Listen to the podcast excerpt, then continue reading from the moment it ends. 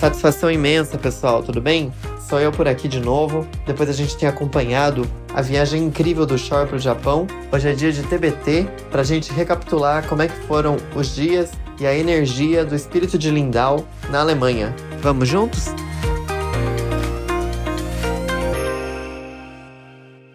Satisfação imensa, pessoal. Sempre um prazer.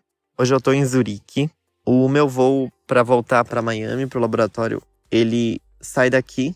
Então eu vou ficar alguns dias aqui, colocando a cabeça no lugar, passeando, porque nem tudo é ciência. E eu queria conversar sobre o jantar do penúltimo dia e sobre o último dia da reunião do Lindau. Eu tô num parque aqui, então se vocês ouvirem barulho de bicicleta, de cachorro, de pessoas conversando. É um lugar tranquilo, mas às vezes as pessoas conversam mais alto, enfim. Então, já peço desculpas de antemão. Eu queria começar sobre fofocas, né? Como é que é o processo de escolha do, do prêmio Nobel, né? Quem me contou um pouco foi o Deisenhofer, professor Deisenhofer, que ele identificou algumas estruturas de algumas moléculas bem importantes na fotossíntese. E daí eu perguntei para ele, né, tipo, como é que é, quem pode nomear, enfim, se eles podem nomear.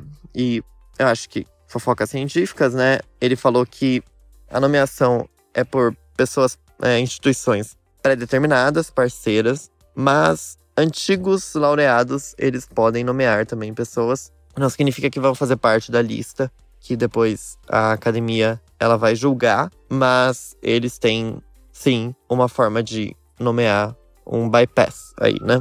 Ele falou, inclusive, que o fato da academia ser muito sigilosa quando ela vai escolher, que tem a votação. Inclusive, eu estava falando com os brasileiros, né? Tem alguns dos laureados que estão nessa.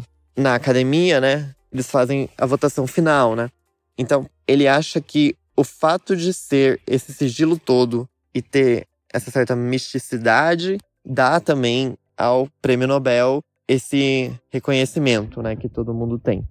Eu perguntei também, agora que eu já tô contando, sobre premiação em dinheiro, ele falou que tem, tá girando em torno de 1,2 milhões hoje de dólares, e na época dele foi 400 mil dólares.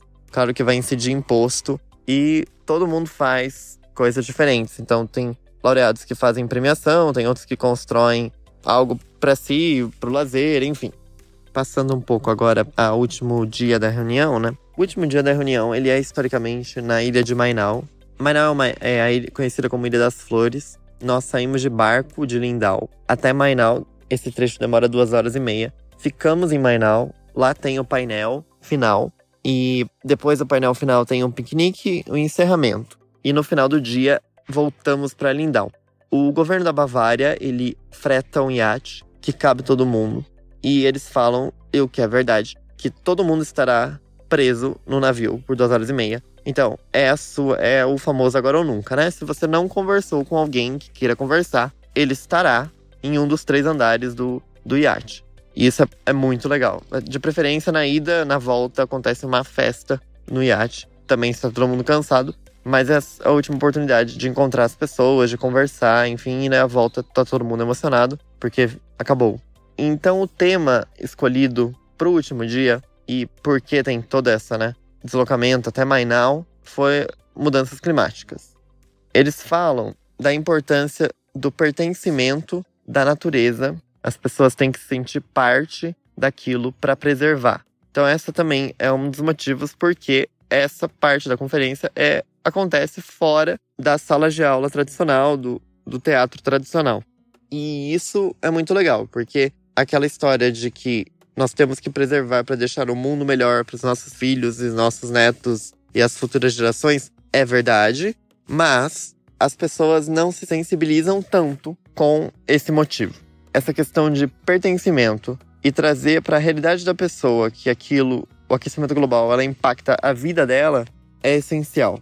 E além das atitudes e soluções que a gente já sabe, meio que de core salteado, né? Então, monitoramento constante da qualidade da água, do ar, fundações que apoiam para manter florestas em pé, preservar a biodiversidade, construir centros de preservação, museus para ensinar os três R's, né? Reduzir, reciclar e reutilizar. Eles falaram muito da importância de nós, como jovens cientistas, e mais que isso, né, para esse público que acompanha nós, como profissionais da saúde, médicos e profissionais da saúde de forma em geral, que nós temos uma grande confiança da população. Nós somos a classe que as pessoas mais confiam, diferente de políticos, por exemplo.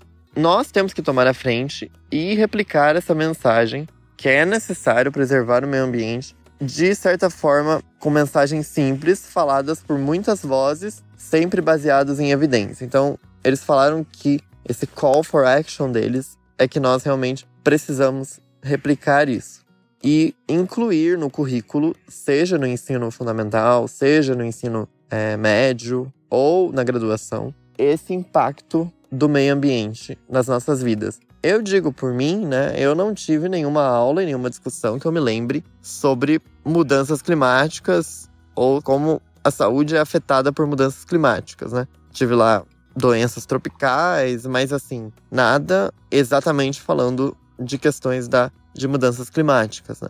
Então, acho que já passou da hora da gente ter uma disciplina falando isso, de preferência mostrando impactos concretos e palpáveis na, no cotidiano daquela comunidade que você está conversando. Aqui eu também trago uma iniciativa bastante legal que entra nos três R's, né? Reduzir, reciclar e reutilizar, no campo da oftalmologia, que é o iSustain, que é uma iniciativa da Academia Americana de Oftalmologia com a Sociedade Americana de Catarata e Cirurgia Refrativa e Sociedade Europeia de Oftalmologia, que chama iSustain. Eles trazem, né, uma comparação bem interessante a quantidade de lixo que é produzida numa cirurgia de catarata em alguns países e, por exemplo, nos Estados Unidos, em comparação com a Índia. Então, até que ponto a gente não poderia reesterilizar, reutilizar alguns, alguns materiais? A questão do, de colírios, né? Então, legislações em alguns países, elas deixam apenas você usar um colírio, então uma gotinha é, em alguma pessoa e depois tem que jogar tudo fora, quando você poderia usar em mais pacientes. Então, é esse tipo de iniciativa tem que ser brindada, tem que ser divulgada e outras especialidades também tem que fazer o mesmo, né? Isso também foi comentado no, no painel, é, além da questão do, da importância da separação do lixo hospitalar, né? Que se você jogar um lixo hospitalar junto com um lixo reciclável, por exemplo, você perdeu todo o seu tempo e dinheiro e recursos separando o lixo reciclável porque aquilo tudo foi contaminado, né? Então a necessidade de do descarte correto do lixo hospitalar e isso no mundo inteiro, ele é um problema ainda em vários países. Além disso, a necessidade de termos pesquisas sérias na, na área, né? Só que esse é o tipo de pesquisa que, como eles falaram lá, é abençoada por tantos e financiada por ninguém. Né? Então, ninguém quer colocar dinheiro nesse tipo de pesquisa, infelizmente. Mas é necessário pesquisar sobre esses impactos, ter resultados baseados em evidência, para que possa trazer novamente a confiança na ciência, que é muito importante, né? ainda mais nesse contexto atual de polarização que a gente está na, na sociedade. Então, resgatar essa confiança na ciência da população com aquele mote, né? Então, mensagens simples, propagadas por muitas vozes, sempre baseadas em evidência.